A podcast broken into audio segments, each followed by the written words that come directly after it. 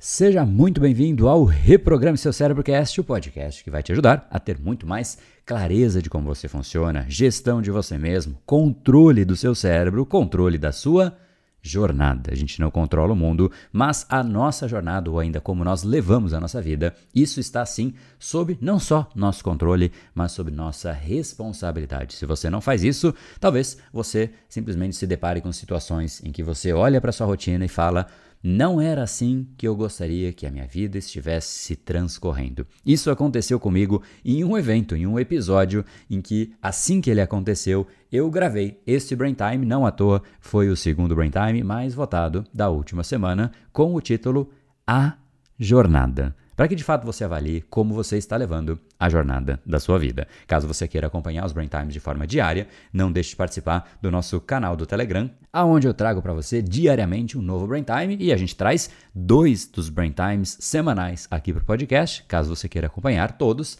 é só ir para o link que está aqui na descrição desse episódio. Deixo você agora com a jornada.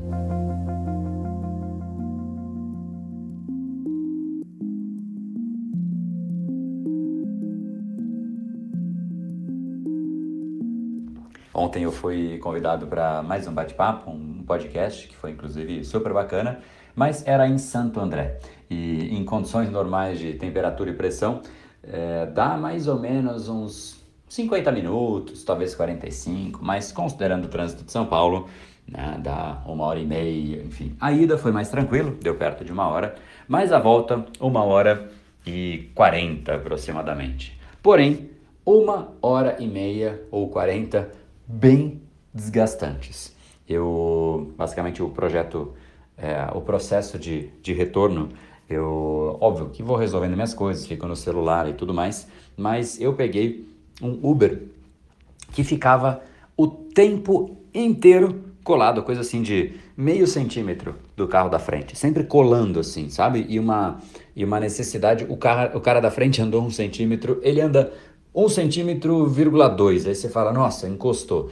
É sempre um, assim, não é só de encostar, mas de basicamente às vezes tampar duas pistas para virar e aí encosta no carro da frente, né? E fica naquela diagonal, encostado no carro da frente, com a diagonal lá atrás, tampando a outra pista. Você olha para a situação, você fala, como assim a pessoa consegue aguentar o dia inteiro nesta condição?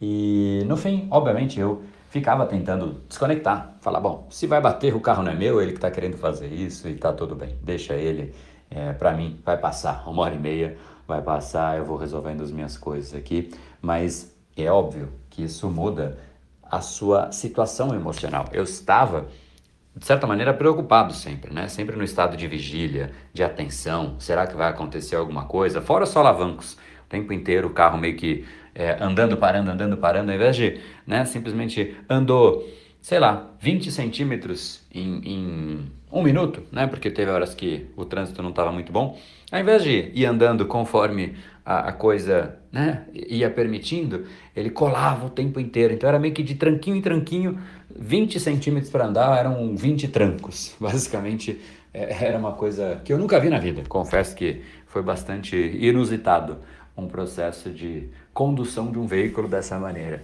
Agora, por que será que eu estou falando isso? Porque, no fundo, no fundo, muitas vezes a gente acaba tendo uma condução tão similar a esta quanto a gente sequer pode imaginar. Muitas vezes a gente fica, fala, poxa, eu preciso fazer um relatório e a gente fica num processo de, de, de uma demanda tão intensa, né? Fazendo de pouquinho em pouquinho e um processo é, que deixa, a gente deixa o nosso cérebro basicamente nessa dinâmica. A gente começa um pouquinho aqui, aí vai com a atenção para cá, volta para cá e vai para lá e volta para cá. E isso faz com que o nosso cérebro faça num processo de tranquinho. A gente vai de pouco em pouco fazendo a coisa, sendo que simplesmente se você sentasse e fosse na boa, o seu cérebro faria muito mais tranquilamente, você teria muito mais recurso cerebral, afinal, a gente consegue invariavelmente produzir muito mais, mais rápido, com mais leveza, com menos energia consumida, afinal, isso desgasta demais, se a gente simplesmente sentasse e ficasse olhando para informação única e fizesse. Talvez não do início ao fim, porque vai, pode ser que você diga é difícil fazer do início ao fim, mas evitar estes tranquinhos. Esse processo de uma hora que você tem que fazer qualquer coisa que seja, ou nesse caso para mim, uma hora e meia, talvez você tenha que ler um livro, uma hora e meia. Mas se você fica, olha para o livro, olha para o celular, olha para o livro, olha para o celular, não só vai demorar mais, mas vai ser mais desgastante e o efeito vai ser muito inferior. No fundo, qualquer coisa que a gente queira fazer e que a gente fica nesse estado de apreensão, quase que de desespero, é obviamente algo não só maléfico no aspecto emocional, mas também no ponto de vista de produtividade. Você não vai chegar mais rápido fazendo isso dessa maneira. O carro, esse motorista, ele não chegou mais rápido. Ele chegou na exata mesma duração se ele tivesse feito com mais tranquilidade. Afinal, não tinha como andar mais rápido do que 20 centímetros. É de pouco em pouco ou aos poucos, mas o tempo e a distância é exatamente a mesma. Não tinha muito o que ser feito. Então, ao invés de relaxar, permitir ali que este momento fosse melhor aproveitado, ele escolheu não aproveitar bem o momento e também não permitir que eu, obviamente, aproveitasse, porque eu fiquei né, apreensivo, por mais que tentando desplugar, eu fiquei apreensivo o tempo inteiro. E no fundo é uma escolha. É uma escolha e eu estou gravando esse áudio para que você perceba se você não é esse motorista de Uber que fica fazendo exatamente isso, ou você, por outro lado, é uma pessoa que senta, se permite leveza, senta na frente de algo e simplesmente faz com tranquilidade, colocando a sua atenção ali, a sua intenção ali e simplesmente aproveitando a jornada. Chegar no destino é uma consequência da jornada. Tornar a jornada um processo chato, desgastante, aflitivo, não vai melhorar a sua vida, porque um dia a gente vai entender que a nossa vida é a jornada e não o destino. O destino final de todos os seres vivos é o mesmo, mas a jornada a gente escolhe a qualidade que a gente quer viver.